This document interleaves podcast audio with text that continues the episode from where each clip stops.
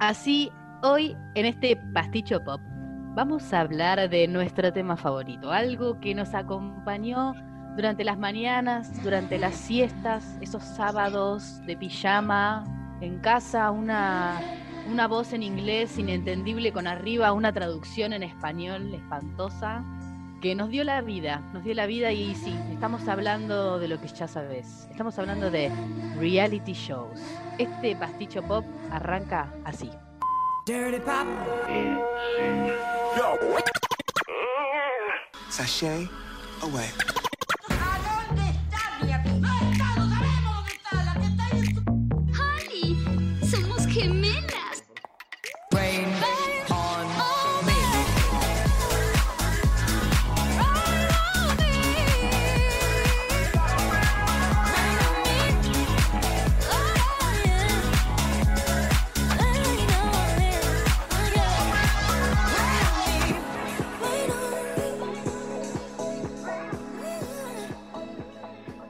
Hola a todos, todas, todes, bienvenidos a este podcast. Y para los que nos escuchan del futuro, estamos acá en el día 1000 de cuarentena, fase menos 150, intentando sobrevivir, haciendo un podcast bastante falopa.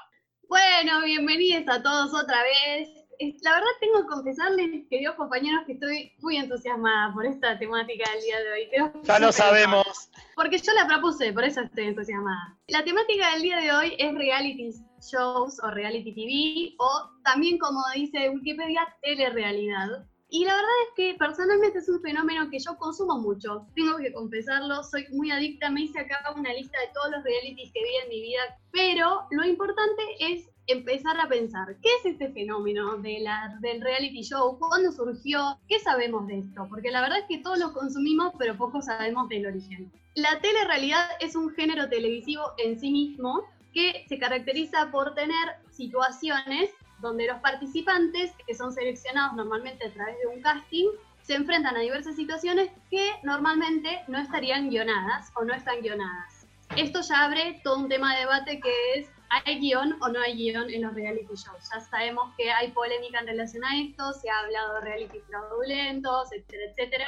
Lo que se caracteriza es que son situaciones sin guion y con ocurrencias actuales hay un elenco que normalmente es de personas que son desconocidos entre ellos, que se los hace enfrentar a diversas situaciones. Lo importante es que la, televisión de realidad o telerealidad lo que intenta resaltar siempre es el drama o lo carácter dramático y conflictivo de la situación, que es lo que a nosotros nos gusta consumir, justamente los conflictos entre los participantes.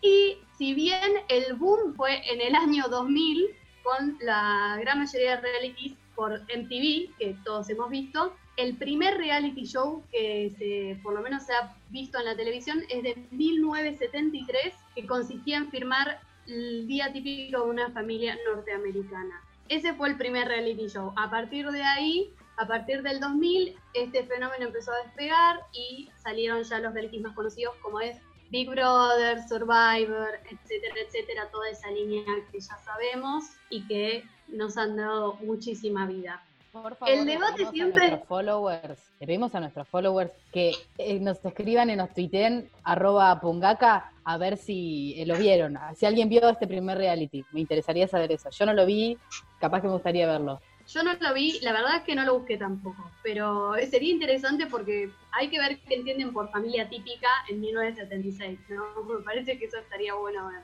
Los singles, algo así. Claro, me imagino algo así como... No sé, pero me imagino, no, Los Singles era una serie ficticia. Esto yo me imagino tipo la señora con la pollera acampanada, viniendo con una lasaña en una bandeja, con el pelo así como con una vinchita diciendo, te he preparado la cena, querido marido, y el marido ahí, Cindy, siéntate, que estoy leyendo el diario, no me molestes. Una cosa así me la imaginé. Hairspray en la vida real sería algo así. una cosa así me la imaginé. Pero bueno, ese fue supuestamente el primer reality. Después sabemos que apareció el boom de los demás. Y en función de esto aparecen todos los ya famosos o conocidos debates en relación a qué es la realidad que presentan, es realidad o no es realidad lo que se presenta en un reality. Muchos lo cuestionan porque dicen que en realidad son participantes que son expuestos a situaciones que son fuera de lo común, no son típicas, pero bueno, eso ahora conocemos que es un tipo de reality. Hay varios y hay varios géneros diferentes. se dice en reality que no se sabe bien a qué género pertenecen. Normalmente se dice que la televisión lo que tiene que hacer es o informar, o educar, o entretener, y que el reality entraría dentro de lo que son las tres funciones de la televisión, por lo tanto cumpliría con las tres cosas. Eso es lo que yo leí, podemos pensarlo, debatirlo, ampliaremos. Lo que sí sabemos es que hay tres géneros de reality hoy en día. Está el reality de concurso, que es el que consumimos mucho, participantes que pasaron por un proceso de casting, normalmente siguen una temática, concurso de belleza, concurso de cocina, concurso de lo que sea. De vivir en una casa. Claro, se les van dando distintos desafíos y por semana van eliminando uno. Una serie de jurados, generalmente son famosos o conocidos, juzgan eso, ese resultado del desafío y uno se va y así, así, así hasta que quedan tres. Ese es uno. Otro es el más conocido como cámara oculta. También se considera reality show. Por ejemplo, Punk sería cámara oculta, eh, hacer jodas y ver las reacciones de los demás. Son, son reacciones espontáneas, no están guionadas. Ahora sacó uno, el chaboncito de Stranger Things, que asusta gente así tipo cámara oculta. Lo recomiendo, está muy bueno. Ese es un género también. Por ejemplo, hay Practical Jokers, también sería, que lo pasan creo que por ABC o no sé qué, también sería un género. Y el tercer género es lo que se llama observador pasivo. Es una cámara, un equipo que sigue a determinados participantes que eligen estar en el reality y lo siguen en su vida normal, en su vida cotidiana, como puede ser, por ejemplo, uno del que yo voy a hablar que se llama mi vida con 300 kilos, por ejemplo, es uno. O Toddler Santiaras, que es otro que va a hablar nuestro querido compañero Pedro. O Bring It, que es otro reality que yo veo sobre un grupo de bailarinas em, de... Ay, no, bueno, no me sale, pero es un género específico. Como que son, es otro tipo de reality. Vestido de novia, también, por ejemplo, es un reality. ¿Qué se ríe? mi vida con 300 kilos. No podemos no reírnos. No se puede llamar Boludo, así. Si así el reality. ¿Qué querés que haga yo? Yo quería traer a colación para mí un, gran reality también. Es el de Simple Life de Paris Hilton y Nicole Richie. Ese early 2000 de niñas ricas viviendo vida de gente, gente, humanos, que ellas no son humanas. Nada, eso. Quería hacer esa acotación antes de que digas mi vida con 300 kilos. Bueno, ese de, ese de Paris Hilton también creo que sería de algo observador, observador eh, no participante, pero no estaría seguro. Bueno, esos serían los tres tipos. Lo que nosotros nos propusimos fue traer dos realities que pertenezcan a cada categoría y eh, conversar un poco acerca de, em, de esos que elegimos y después podemos seguir debatiendo durante un rato largo yo en principio me puse a ver este Mi vida con 300 kilos, que es un, ustedes saben que es un, un, reality muy polémico que yo veo mucho, no sé por qué. Después conversamos acerca de esto de exponer la vida privada y que siempre hay un observador del otro lado dispuesto a mirar eso. Yo lamentablemente estoy en este lugar. Es un reality show acerca de pacientes o personas que padecen, y lo digo padecen en el sentido de padecimiento realmente de obesidad mórbida y que no pueden salir de sus camas. Y se narra un poco la situación de estos pacientes intentando someterse a una cirugía, em, creo que gástrica, para poder adelgazar y poder vivir un poco mejor, según ellos, su criterio, y todo lo que transitan. A mí este reality hay algo que me llama mucho la atención, como ustedes saben, yo dije que yo soy psicóloga, a mí me encanta, es un reality que fue bastante premiado y bueno, recibió buenas críticas por, sorpresivamente, yo pensé que sería tildado de gordofóbico, pero recibió buenas críticas en Estados Unidos, sobre todo porque eh, concientizó a un montón de gente acerca de lo que es la epidemia de la obesidad mórbida. Como sabemos, Estados Unidos es un país que tiene un índice de obesidad bastante alto en comparación a otros países, por un millón de factores, entre ellos la, la calidad de la comida es muy mala y se presenta como otro síntoma de la época, digamos, de la obesidad, de no poder dejar de consumir, sobre todo por las marcas de comida que son muy malas, como ya sabemos, McDonald's, etc. La cuestión es que estas personas se someten a esa cirugía y este, narran todo el desafío y todo lo que les cuesta llegar a eso. Y algo que a mí me sorprendió mucho es la gran correlación que hay entre la obesidad y eh, situaciones de abuso sexual. Así que es muy interesante porque se le da mucho lugar también a la salud mental. Todos tienen que transitar por entrevistas de, con una psicóloga. O sea, esto es súper interesante, pero esto lo exponen en cámara. y hay gente que lo ve. Eso es lo que yo digo, qué loco, ¿no? O sea, yo lo veo y hay otras personas que lo ven. Sí, Pesto, ¿qué ibas a decir? Yo tenía una cosa para preguntar, porque yo si, pienso en realities en relación a eh, los cuerpos, primero que, me acuerdo, porque yo en mi infancia lo consumí mucho, bueno, y ahí empezamos a descubrir las mentes de mierda que tenemos, es cuestión de peso. Cuestión de peso, algo que tenía es un, reality argentino que lo único que hacía era odiar a la gente gorda y humillarla. En realidad, en resumen, matar gente de maneras horribles.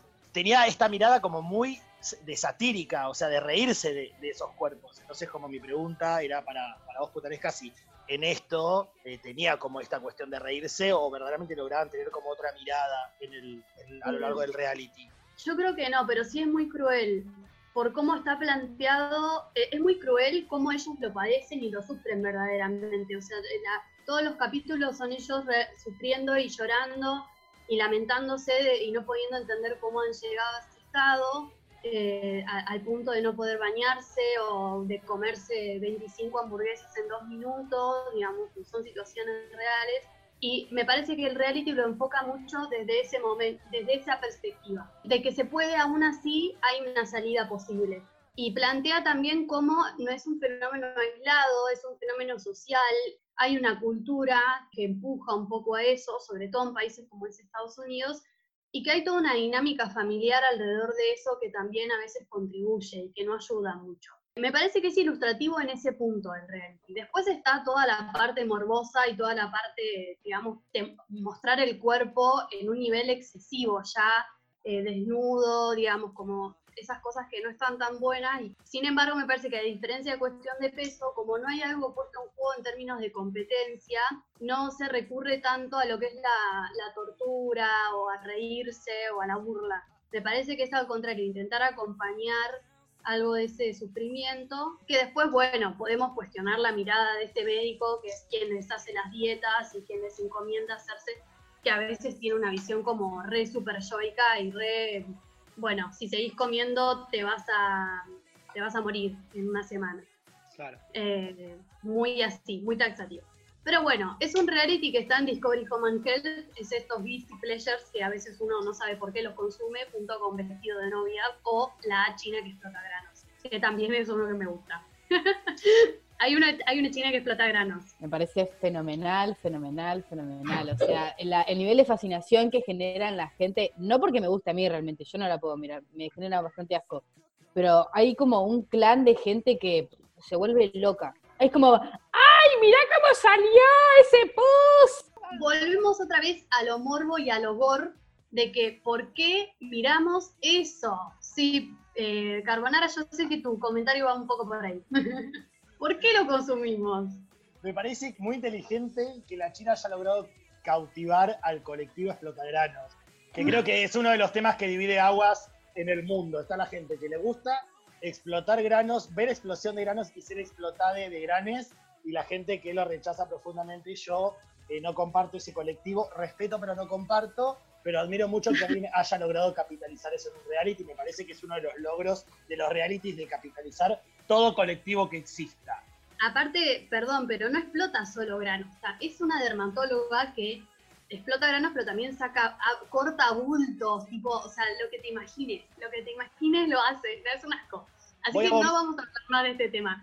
Es un reality show que también son estas cosas, estas cosas, ¿no? O sea, de pronto nos estamos preguntando, bueno, hay algo que se da a mostrar en demás, digamos, hay un demás que se muestra muy obsceno en esto de los realities, pero hay toda una comunidad del otro lado que dice, yo lo consumo, yo lo miro, yo veo eso, ¿no? Nos tenemos que preguntar un poco qué es lo que nos pasa, que lo vemos, pero bueno, lo vemos. Ese es uno de los realities que iba a hablar de Mi vida con 300 kilos, mal traducido kilos mortales. Lo pueden ver en YouTube, doblado al español, como corresponde. Pero también hay otro reality que me encanta y este sí les digo, por favor, mírenlo, que se llama, Pesto sabe porque a las dos lo consumimos, se llama Face Off es un reality de competencia donde todos son maquilladores y creadores de efectos especiales en el cine. cada semana el desafío es crear un personaje con maquillaje tipo de cine, con, ay me sale prosthetics porque lo miro en inglés, pero con prótesis y pintarse y demás. Les dan una consigna, ellos lo crean y los van eliminando un jurado que está especializado en eso. Y tienen que crear desde, eh, no sé, un personaje que podría estar en una película de Tim Burton, como un alien que podría encajar perfecto en alguna escena de Star Wars, como un hombre lobo, como un villano de una película de terror, y así todas las semanas van creando nuevos personajes y la verdad es que les dan tres días para hacerlo, ellos tienen que pensar el concepto, les dan a veces como si fuera alguna idea, por ejemplo, no sé, animales, y ellos se basan o se inspiran en eso para crear su personaje. Inventan el concepto, la historia y lo tienen que, obviamente, esculpir, diseñar, eh, moldear, ponérselo al artista y después lo presentan. Y es excelente. Yo lo súper recomiendo, se lo pueden cargar por torrent, está completo y es hermoso, súper creativo.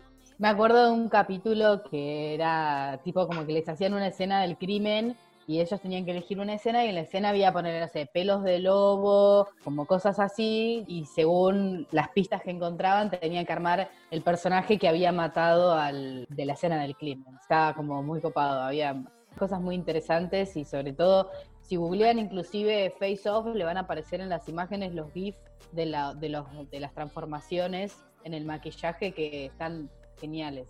Sí, es fantástico, a mí me encanta. Ah, por ejemplo, hay uno que tienen que crear eh, personajes de villanos de películas de terror basándose en fobias. Entonces te dan la fobia a las arañas y vos tenés que crear un personaje que eh, produciría esa fobia, por ejemplo. O zombies. Tienen que crear un zombie que podría haber nacido después de un apocalipsis. Está el apocalipsis químico, el del meteorito. Hay un millón, son 13 temporadas, así que pueden sentarse y mirarla en una semana sin parar y es hermosa. Y creo que esos serían los dos realities. Después tengo dos más de Yapa, pero los voy a dejar ahí estacionados por si tenemos tiempo, que uno es Supervivencia al Desnudo, que me lo recomendó Leticia, la voy a nombrar porque yo sé que lo va a escuchar este podcast, me lo recomendó ella y no puedo dejar de mirarlo, es súper adictivo. Y RuPaul, que acá los, los tres somos devotos de la Virgen de Lady Gaga y RuPaul la Santa Misa. Así que también. total. Bueno, y me parece que este bloque lo terminamos con un tema, ¿no es cierto?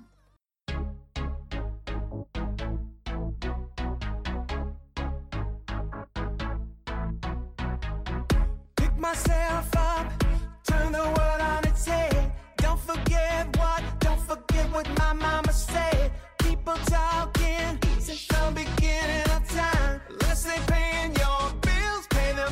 no mind.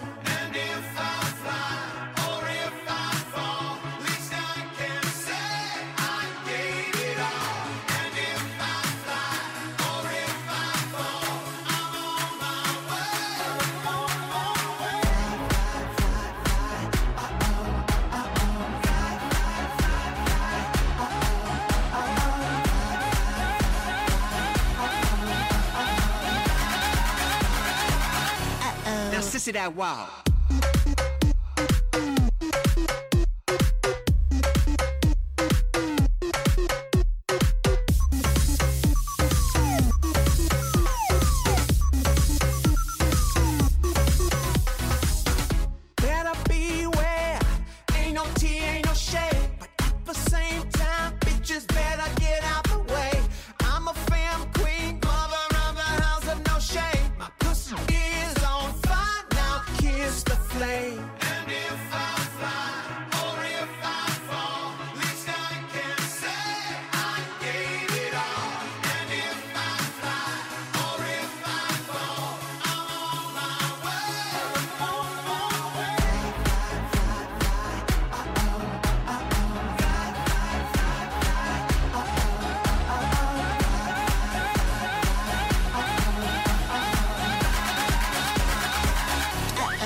to that wow.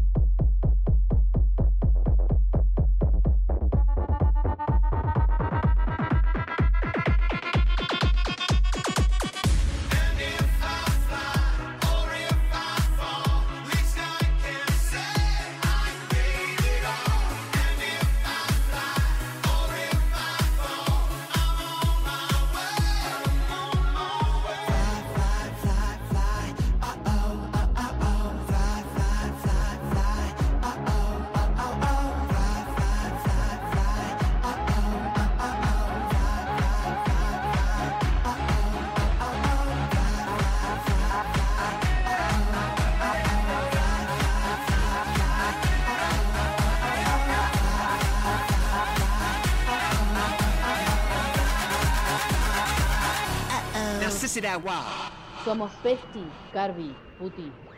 Deja que te popee el corazón. Esta es la segunda parte de Pasticho Pop.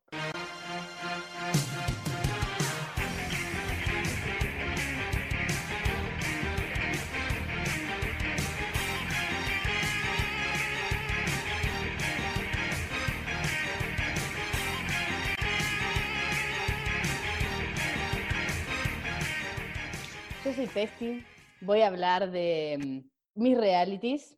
Debo decir que después de la- del tema planteado me di cuenta de cuánto más adicta era a los, a, a los realities de lo que yo pensaba. Vi mucho más de lo que yo tenía en mi mente. Hice el mismo ejercicio de armar la lista de cuántos realities había visto en mi vida y realmente me asusté. No tengo noción de cuánto tiempo invertido tengo en esto. ¿Cuántos, ¿Cuántos realities miraste? Fácil 50. Los cuento y te digo. Estoy pensando armar un Excel, no sé, algo, eh, pero realmente es increíble. Y posta que realmente como se presentaba este podcast, esta, esta idea de la traducción el- del español arriba del inglés me parece como tan fenomenal. Las temáticas, o sea, hay como cosas tan, tan random.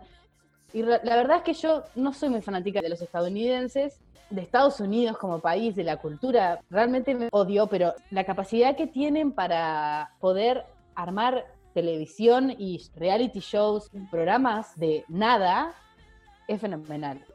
Quiero introducir uno de los realities que voy a presentar, que capaz que suene bastante ridículo, es un reality, una competencia, reality de competencias de sopladores de vidrio. Capaz que suena bastante flashero, pero Sí. así sí, sí, es el momento de Ganaste, reírse. ganaste. Está Lo en perdimos, Netflix. a- lo perdimos, lo perdimos. Carbonara, Carby está is dead, Carby is dead. Me no, muteé, me muteé para reírme un ratito porque venías tan seria. Es como, no, y yo, mi vida cambió a partir de esto, de reality, de la gente que se come mocos. Y como, ¿qué? Pará, ahí conté cuántos realities vi en mi vida, 51 realities. Sí, bueno, yo debo estar re cerca porque somos hermanas. Porque Bueno. somos hermanas. Somos hermanas, sácale. Dale. Bueno, es un reality, son, está en Netflix, mírenlo, se llama Blow Away, es canadiense. Básicamente consta de mm, una competencia, son capítulos encima de 20, de media hora, 25 minutos, o sea que te la comes, la te la comes, el reality es como sábado de la noche así, plan perfecto, realmente. Y ellos son sopladores de vidrio y hacen eh, piezas de vidrio que me parece fenomenal. Primero porque es una actividad que en mi vida vi cómo se hace, nunca supe cómo era. Y realmente soplan el vidrio. O sea, para mí era como, no sé, un eufemismo, porque se soplaba con un soplete por, por el fuego, no sé. Pero no, no, realmente tienen como unos tubos que soplan.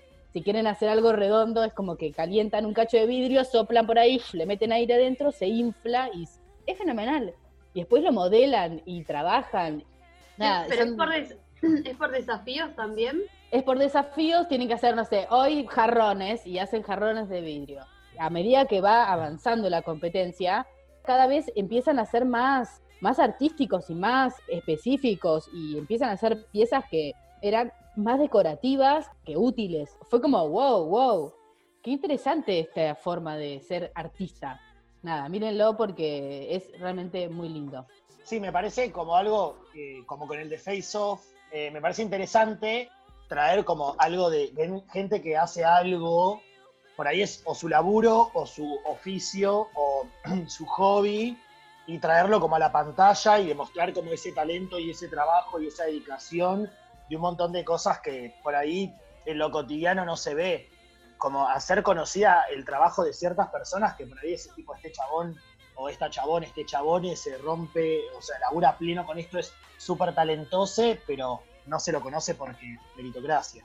En el mismo sentido está Forjado al Fuego, que es otra competencia que sale en History Channel de unos chabones así típicos americanotes barbudos que dan, agarran los metales de papa, hacen armas blancas, tipo espadas, sables, eh, no sé, un montón de cosas re flasheras. Y es un programa exitoso en el mundo, o sea, sale en un montón de países. Y son herreros que hacen espadas que no sirven para nada, por colección. Yo creo que lo que tiene bueno estos realities de concursos es que se ven eh, talento muy creativo a veces, ¿no? Porque hay, digamos, de armar armas, de soplar vidrio, de maquillaje de películas, están los más tradicionales que es de canto y baile, tenemos un millón, o sea... De comida, hay un comida y pastelería, hay un millón. bueno, Bake Off, también, digamos, Bake Off, Masterchef, etcétera. Pero después hay los más extraños que existe, hay uno que es de body painting, por ejemplo, que también es Skin Wars, creo que se llama. Todos arrancamos consumiendo los típicos que son de canto y de baile, me parece. Todos vimos Popstars acá, todos vimos Cantaniños, todos American, vimos American Idol. Pero me parece que a medida que fue pasando el tiempo, las cosas se fueron ampliando un poco más el panorama y el pantallazo de, de los concursos que existen. Hay uno de peinados que vi yo, de, de cortes de pelo. No sé de lo que quieras la verdad que está bueno, me, encanta que todo puede como transformarse en ser una estrella. Todo es un potencial reality. Todo rubro es potencial a ser eh, estrella. O sea, tipo, yo soy soplador de vidrio y gané el reality show. Es como que sos un popstar, ¿me entendés? Si haces eso, sos una estrella pop. No, y además como se puede pensar del lado de, bueno, listo, capitalizan todo, como el lado más trosco. Y también como lo puedes pensar como, bueno, trae renombre, trae esto de decir como, che, de repente entiendo la gente que labura con vidrio, che, alto laburo, y de repente resignificás el laburo de esas personas o el laburo de la gente que hace los, ¿qué sería? Tipo props, no, como el, maquillaje y la preparación de las personas que actúan. Digo, de repente trae también como el, el detrás de escena de un montón de cosas que es súper zarpado para conocer. Sí, o de tatuajes también está Ink Master, también todos hemos visto Ink Master. Todo lo que sea lo artístico me vuelve loca. Voy a recomendar otro rapidito, no voy a profundizar, pero también para mirar. Work of Art eh, es un reality de unos hay chicos, chicas, chiques que son artistas que tienen también la misma consigna de competencia, una consigna, tienen que hacer una obra de arte con esa consigna, también muy bueno. El primer capítulo que vi fue el del arte pop, la corriente artística del pop art, de Andy Warhol y demás hicieron unas obras horribles y yo fue como, ay, justo enganché este capítulo, qué bueno. Y después el capítulo fue tan verga que ni siquiera lo pude usar para comentar acá, o sea, fue como que para decepción. Pero bueno, igual está muy bueno, igual está muy bueno. Tiene dos o tres temporadas. Sí, creo que el reality de competencia lo que tiene es que es, eh, como decir, si nos ponemos en trosco, es lo más eh, defensor de la meritocracia que hay, ¿no? Si te esforzás y haces las cosas bien, vas a pasar a la segunda ronda y si te tiras a chanta y no haces nada, o de competencia y de capitalismo de competencia entre todos, bueno, nos ponemos trocos y si la flayamos, la flayamos a pleno. Pero bueno, tiene esa otra, otra arista de que te muestra todo el laburo que puede hacer un artista y, eso está buenísimo. Hay uno que se llama Rhythm and Flow que está en Netflix que es sobre, sobre raperos que también es muy palopa, está buenísimo. Bueno, y ahora necesito un poco de música un poco más tétrica. Vamos a entrar en otro tema. Voy a llegar a presentar mi segundo reality de este podcast. Estamos hablando de un reality de otra característica, ya esto es un real life reality. Se llama Whale Wars. Estamos hablando de un reality eh, de Animal Planet, en donde una organización no gubernamental que se llama Sea Shepherds la Earth Force Society, son protectores de la fauna marina. Pero resulta que esta organización, Sea Shepherds, es una organización proteccionista de animales que se desprende de Greenpeace. Paul Watson es su fundador. En el año 1977, a Paul Watson lo echan de Greenpeace por tener una militancia. Él escuchen esto, para él es el socio de Greenpeace número 007 y fue expulsado de la Greenpeace por tener un activismo en la protección de los animales. Porque él va más al enfrentamiento, ¿no? Greenpeace hace una campaña en donde recauda dinero y dona eh, sumas de dinero para evitar que los japoneses cacen ballenas en algún lado. Pero los chabones lo que hacen es armaron una flota de barcos con la plata de los socios que salen con banderas piratas a frenar a los barcos pesqueros para salvar a los animales. O sea, él empezó en Greenpeace a trabajar en los, en los gomones, qué sé yo, a ver cómo mataban a las ballenas, que no sé qué. Y el chabón dijo, no, boludo, tenemos que hacer algo, las te están rematando. Yo tengo que hacer algo más intenso. Y lo quiso hacer en Greenpeace y en Greenpeace le dijeron, no, fue chabón, tomate el palo. Entonces el chabón se fue y dijo, listo, me tomo el palo, voy le pidió a la Sociedad Protectora de Animales de Estados Unidos, le donaron plata para comprarse un barco y el chabón armó la organización que se llama Sea Shepherds y salió con una bandera pirata a perseguir a los barcos pesqueros chinos. Y el chabón salía con gomones y les tiraban ácido butírico a los barcos pesqueros de ballenas para que no casen ballenas. Sí, esto es Yo real, vi- yo lo vi. Son dos temporadas. Yo vi las primeras dos temporadas re- poniéndome a buscar de vuelta todo esto. Vi que hay siete temporadas. En la tercera temporada pierden el barco, entonces el chabón decide todo lo que filmó, hacer el documental Whale Wars para poder venderlo y juntar plata para recuperar el barco. Las primeras dos temporadas, no se las quiero spoilear, pero fueron una verga, o sea, no pudieron frenar una garcha, el barco se les terminó rompiendo.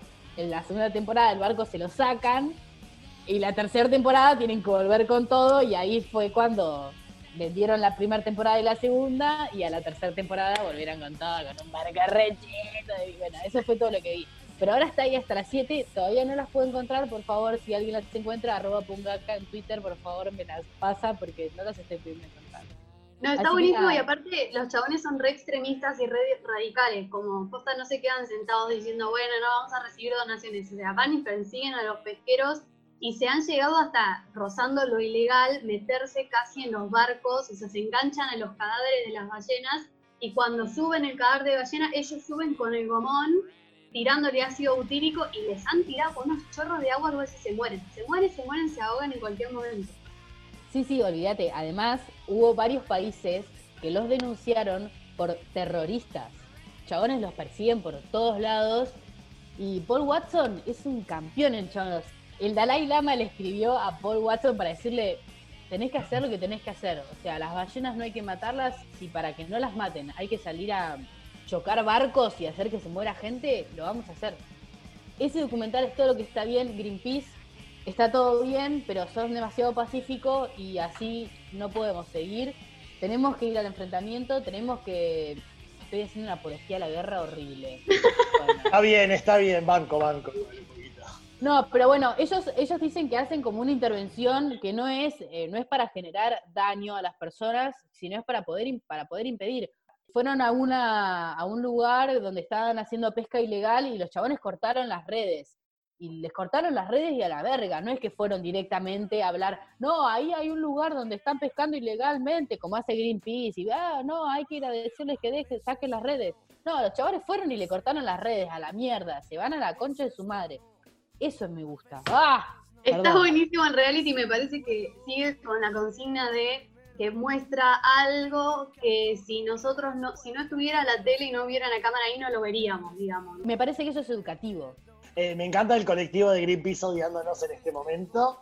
Y me encanta también que el Dalai Lama sea tipo el fucking Yoda de todo este reality. Me parece Es, increíble. es Baby Yoda, no. Baby Yoda, no Yoda. Sí, ternura y destrucción. Me encanta. Ternura y destrucción. Bien, hago un- una pregunta para arrancar, para introducir el tema que va a sonar a continuación, que si es el que creo que ese está buenísimo. ¿Cuál fue el primer reality show que recuerdan haber visto? A ver, Carbonara.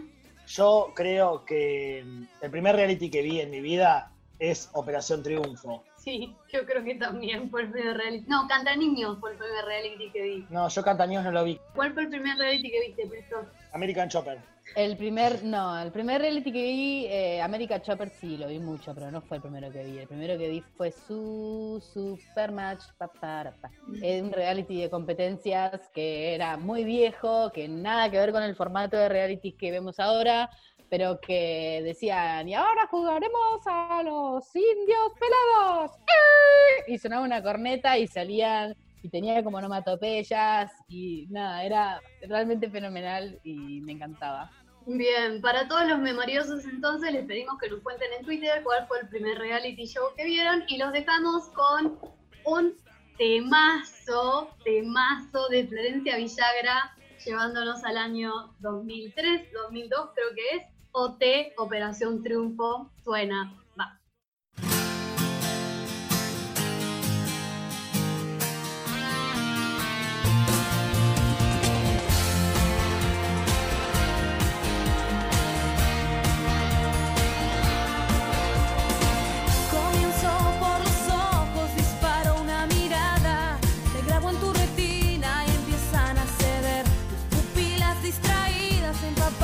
de.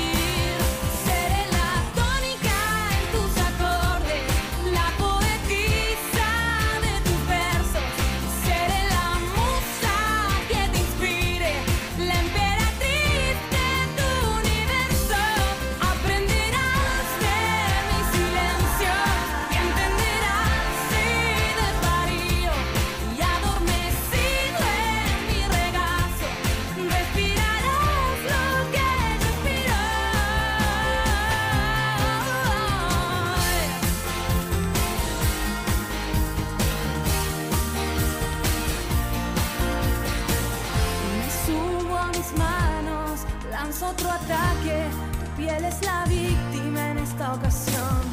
El roce preciso, caricia perfecta, el próximo blanco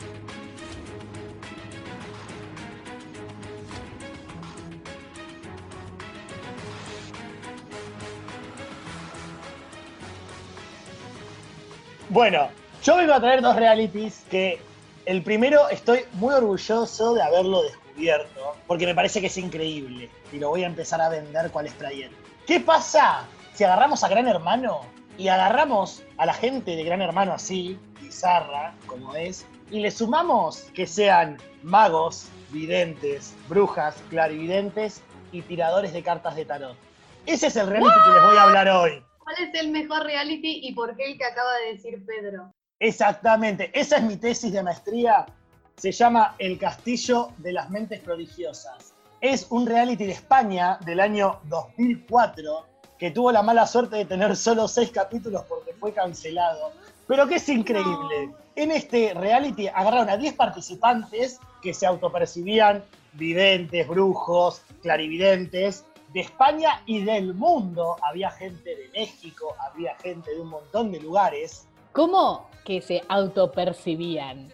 Desarrolle esa parte de que se autopercibían videntes. ¿Cómo te autopercibís vidente? Bueno, uno de los principales conflictos y bardos que había alrededor de todo este reality era el sos un impostor, vos sos un careta, lo tuyo es mentira, no predecís un choto. Es así, así era. Me encanta, me encanta. Contame más. Pero lo mejor, yo voy a traer una perla porque es español, pero nosotros tuvimos nuestra representante. En este reality ¿Quién? hubo una argentina, y no solamente una argentina, sino que yo, como hijo nacido y criado en el contexto de intrusos en el espectáculo, voy a traer acá y reivindicar un personaje de la farándula argentina que es increíble. Su nombre, Livon Kennedy. ¿Quién es Livon Kennedy? Me imagino que puede ser que ustedes no la conozcan y puede ser que algunos oyentes tampoco. Si no la conocen, ya se ponen a buscar, googlean Livon Kennedy. Es una argentina que salió a la fama por decir que era hija de Marilyn Monroe y Kennedy. Ay, estaba en este reality. Amo, amo. No, no, chicos, yo traigo droga, pero buena droga. Después de toda la militancia profunda en contra de Greenpeace que hicimos, yo vengo a suavizar un poco el ambiente con una argentina. Fue incluso a la mesa de Mirta Legrand a decir, yo soy hija de Marilyn Monroe y Kennedy. Y no solamente eso, sino que ella, uno de los datos que ella dice por los que ella es vidente natural, que es un concepto que existe que se llama vidente natural, que ella dice que en una cena con Lady D le dijo que se iba a morir. No, esto se está poniendo cada vez mejor. ¿Chequeado por quién? Chequeado por la gente que estudia el Rincón del Vago. No importa, pero la amamos igual.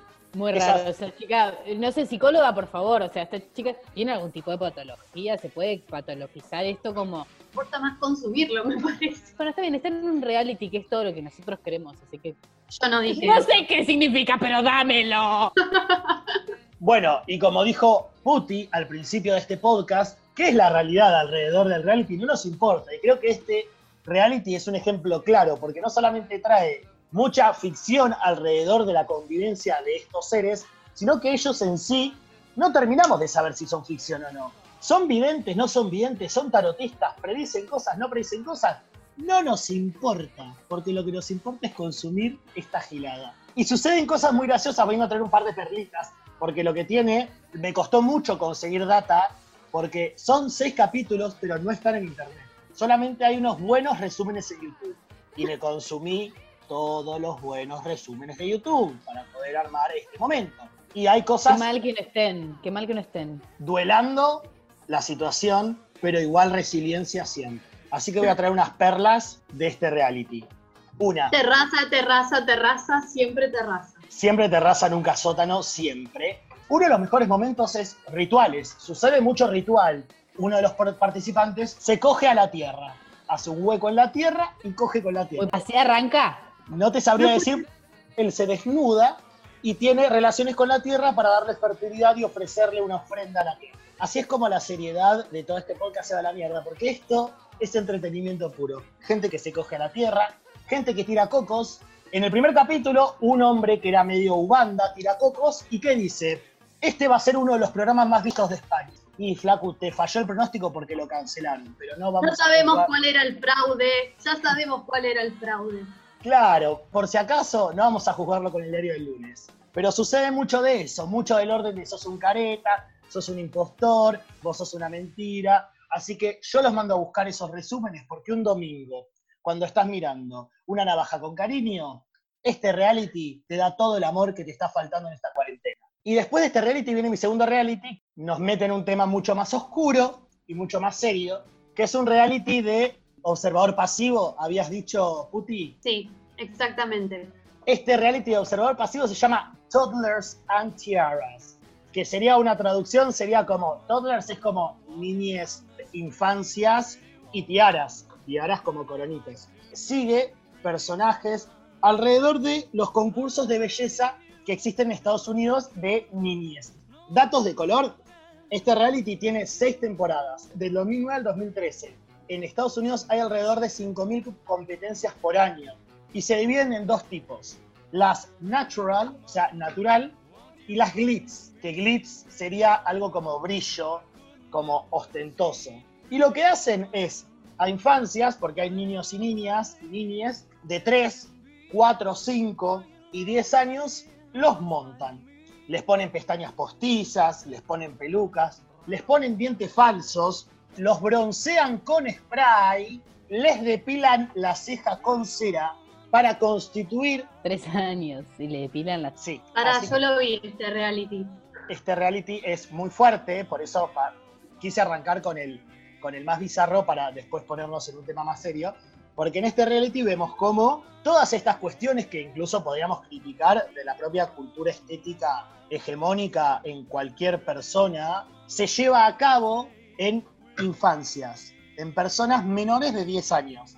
Como que los principales personajes son verdaderamente gente muy pequeña. Se ve mucho este tema del reality de perseguir gente llorando, hay mucha pelea de sadre, gente que se grita, mucha sexualización de cuerpos. De repente hay una niña de 5 años vestida como Pretty Woman y haciendo una coreo como si fuera Julia Roberts o Madonna con las tetas cono, teniendo cuatro años.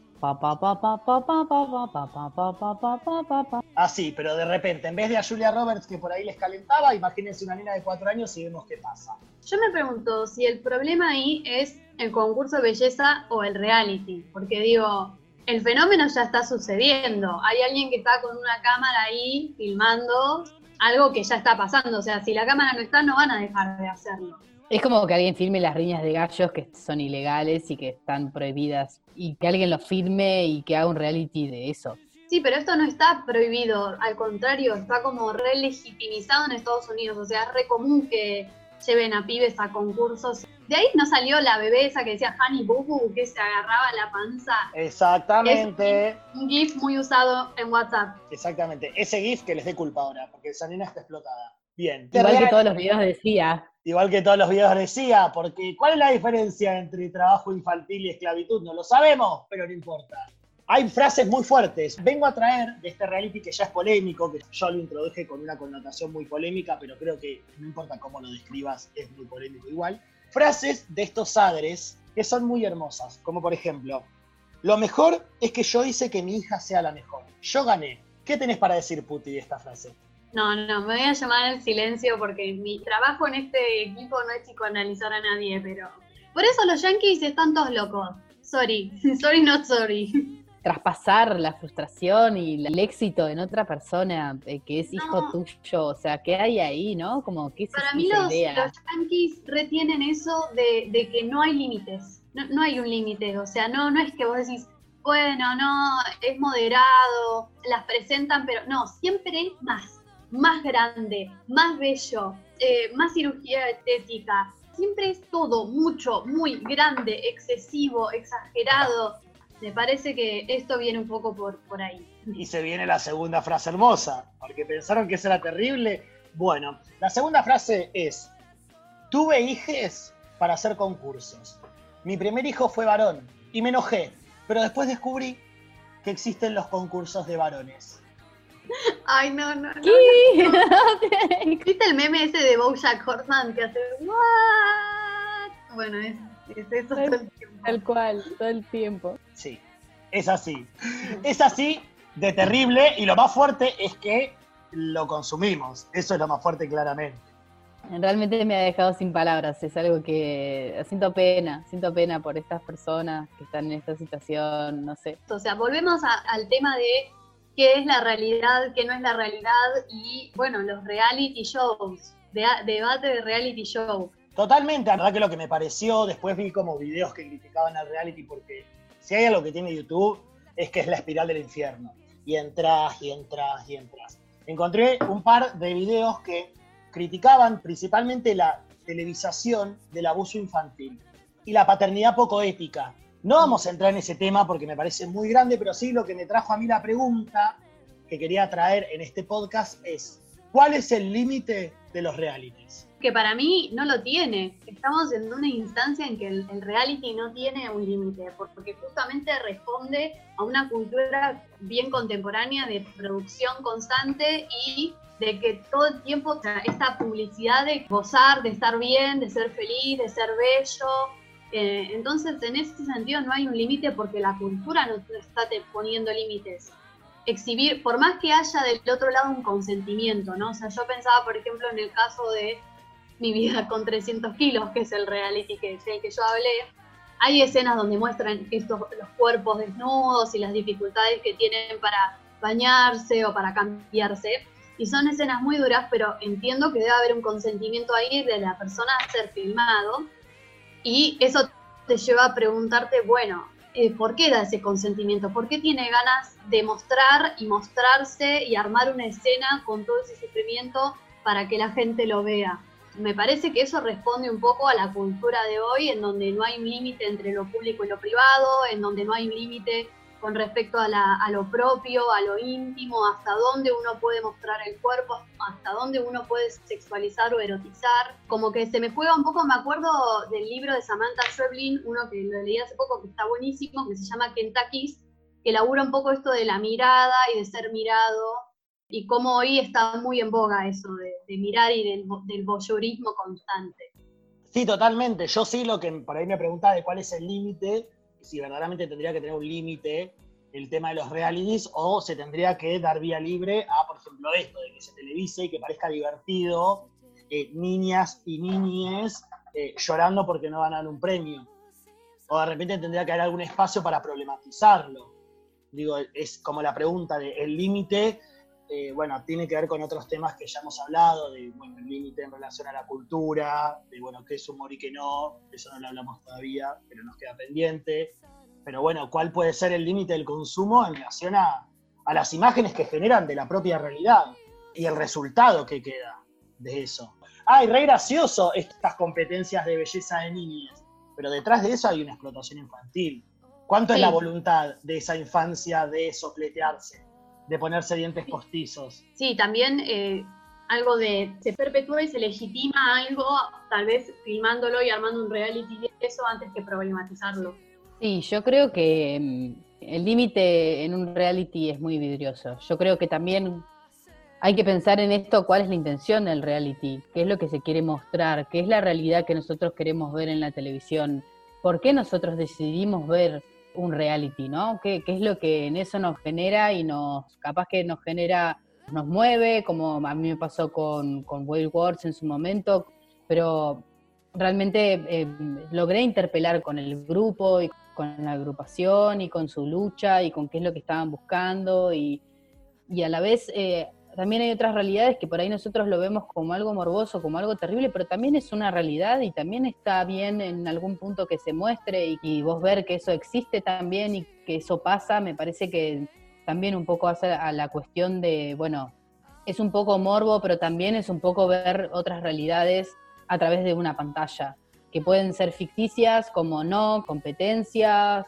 no sé, eh, que interpele con algún personaje de como en RuPaul, que te, eh, bueno, te elegís un favorito, te gusta, o seguís a la persona que te interesa, que hace lo que propone, y me parece que se genera como, como un ida y vuelta en el reality, que a mí, a mí por lo menos me, me gusta y me, me entretiene a seguir mirándolo y a seguir como, como avanzando en, qué es lo que va pasando.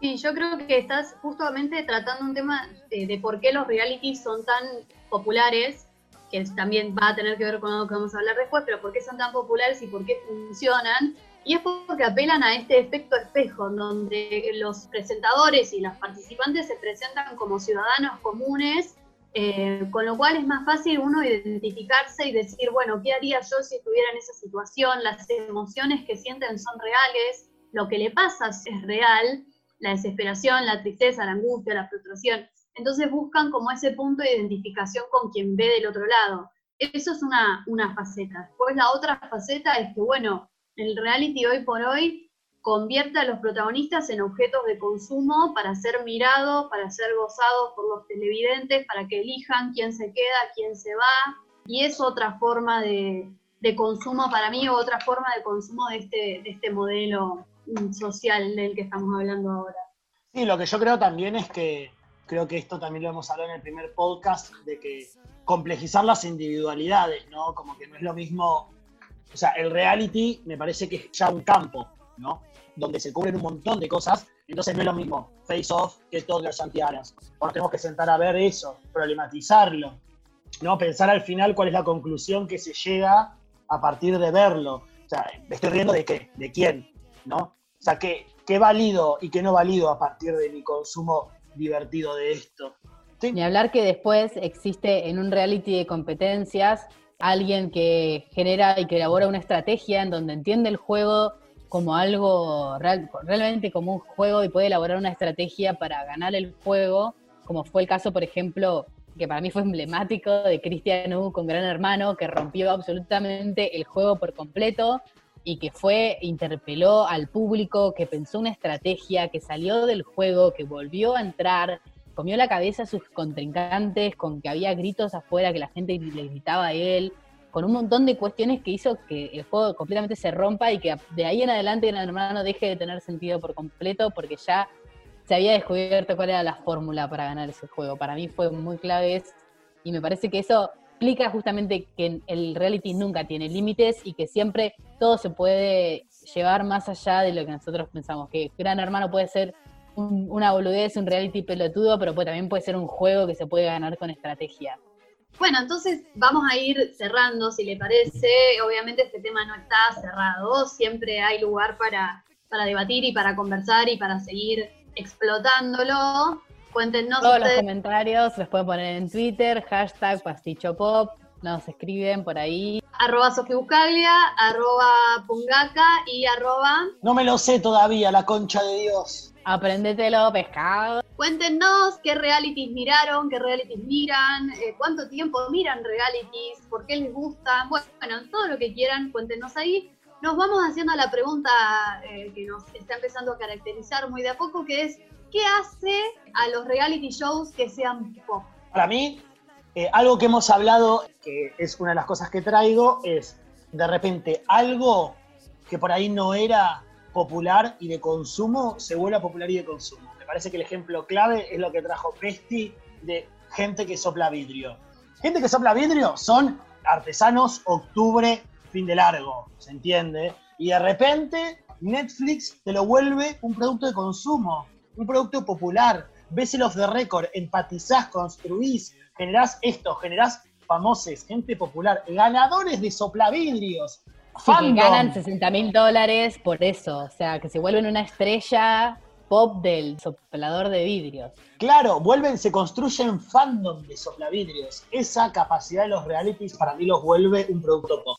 Sí, para mí también que se vuelva pegadizo, ¿no? Y como no poder dejar, esa cosa de no poder dejar de mirarlo, no poder dejar de escucharlos, eh, de esperar ansiosamente a la próxima gala o al próximo capítulo, genera como su propio micromundo, sus propias alianzas y eso me parece que lo hace pop. Tal cual, coincido plena, plena, plenamente con todo lo que están diciendo. Realmente creo que no hay nada más pop que la muerte de mirar un reality, que una muerte se genera una, una- muerte cerebral eh, durante el tiempo que, que transcurre el, el reality, que vos lo estás mirando y que tenés los ojos encima, que realmente es increíble.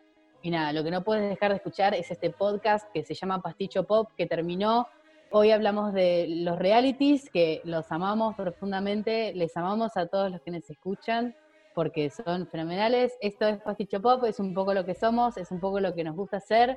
Y nos vamos a ir con un tema de uno de los realities de Argentina menos vistos de la historia, imagino yo, después de Catrasca, que debe ser Popstars Hombres, donde salió una banda que se llamaba Mambrú, donde uno era de Bahía Blanca, que vivía a la vuelta de la casa de una amiga, que la íbamos a ver, tipo a ver, ay, acá vive Milton Amadeo, que era uno de los Mambrú. Vamos a escuchar uno de los temas que no es muy conocido, pero que es fenomenal, que se llama Me Quema. Y esto fue Pasticho Pop, somos Pesto. Putanesca, Y Carbonara, nos vemos.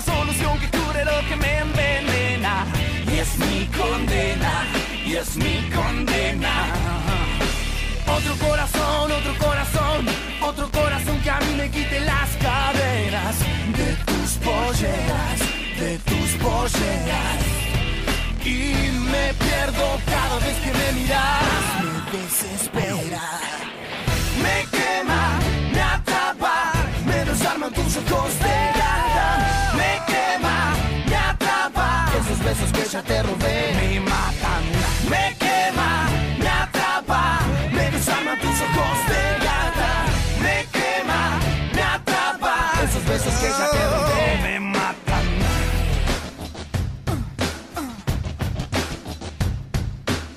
Alguna canción, alguna canción, alguna canción que cure todas las heridas de tus caricias, de tus caricias.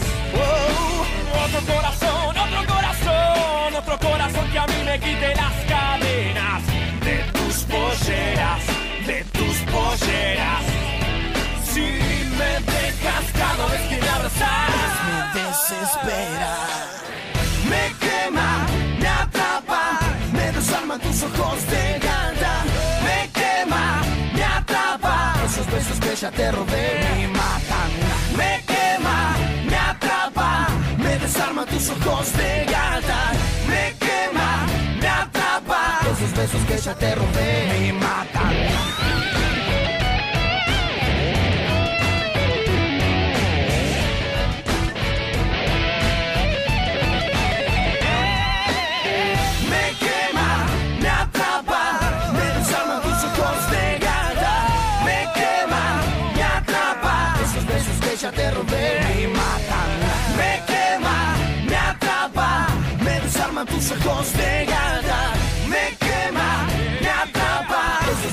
Ya te robé.